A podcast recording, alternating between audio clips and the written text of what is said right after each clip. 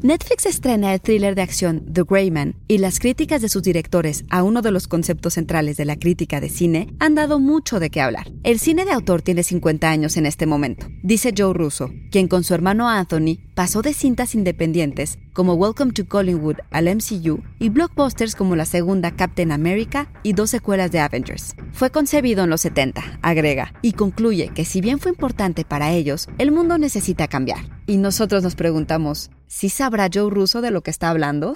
Psy Institute. Masterpiece Your Life. What do you know about the Sierra program? Reckless mystery men you guys send in when you can't officially send anyone else. The Gray Man.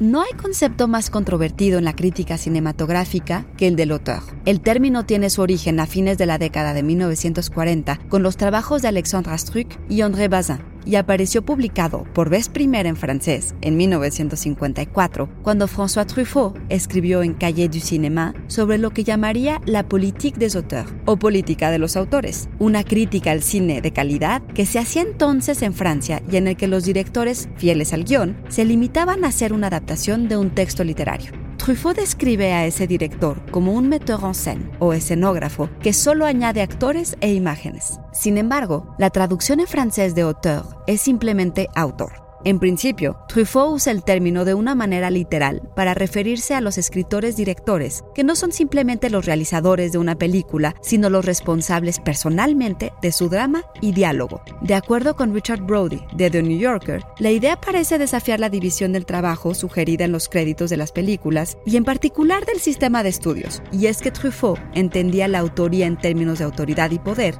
y exhortaba a los cineastas a tomar el control de sus propias producciones. De ahí que escribirá con entusiasmo sobre el trabajo de directores que también eran sus propios productores, como Otto Preminger, Robert Aldrich y, por supuesto, Alfred Hitchcock.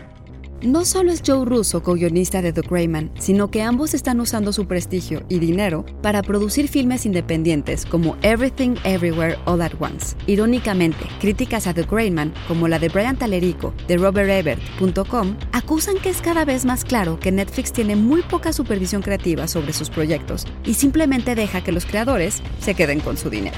Nadie llamaría a The Greyman cine de autor, pero bien dicen que quien no conoce la historia está condenado. John Antonio Camarillo, con información de IndieWire, The Hollywood Reporter y The New Yorker. Y grabando desde casa, Ana Goyenechea. Nos escuchamos en la próxima cápsula SAE.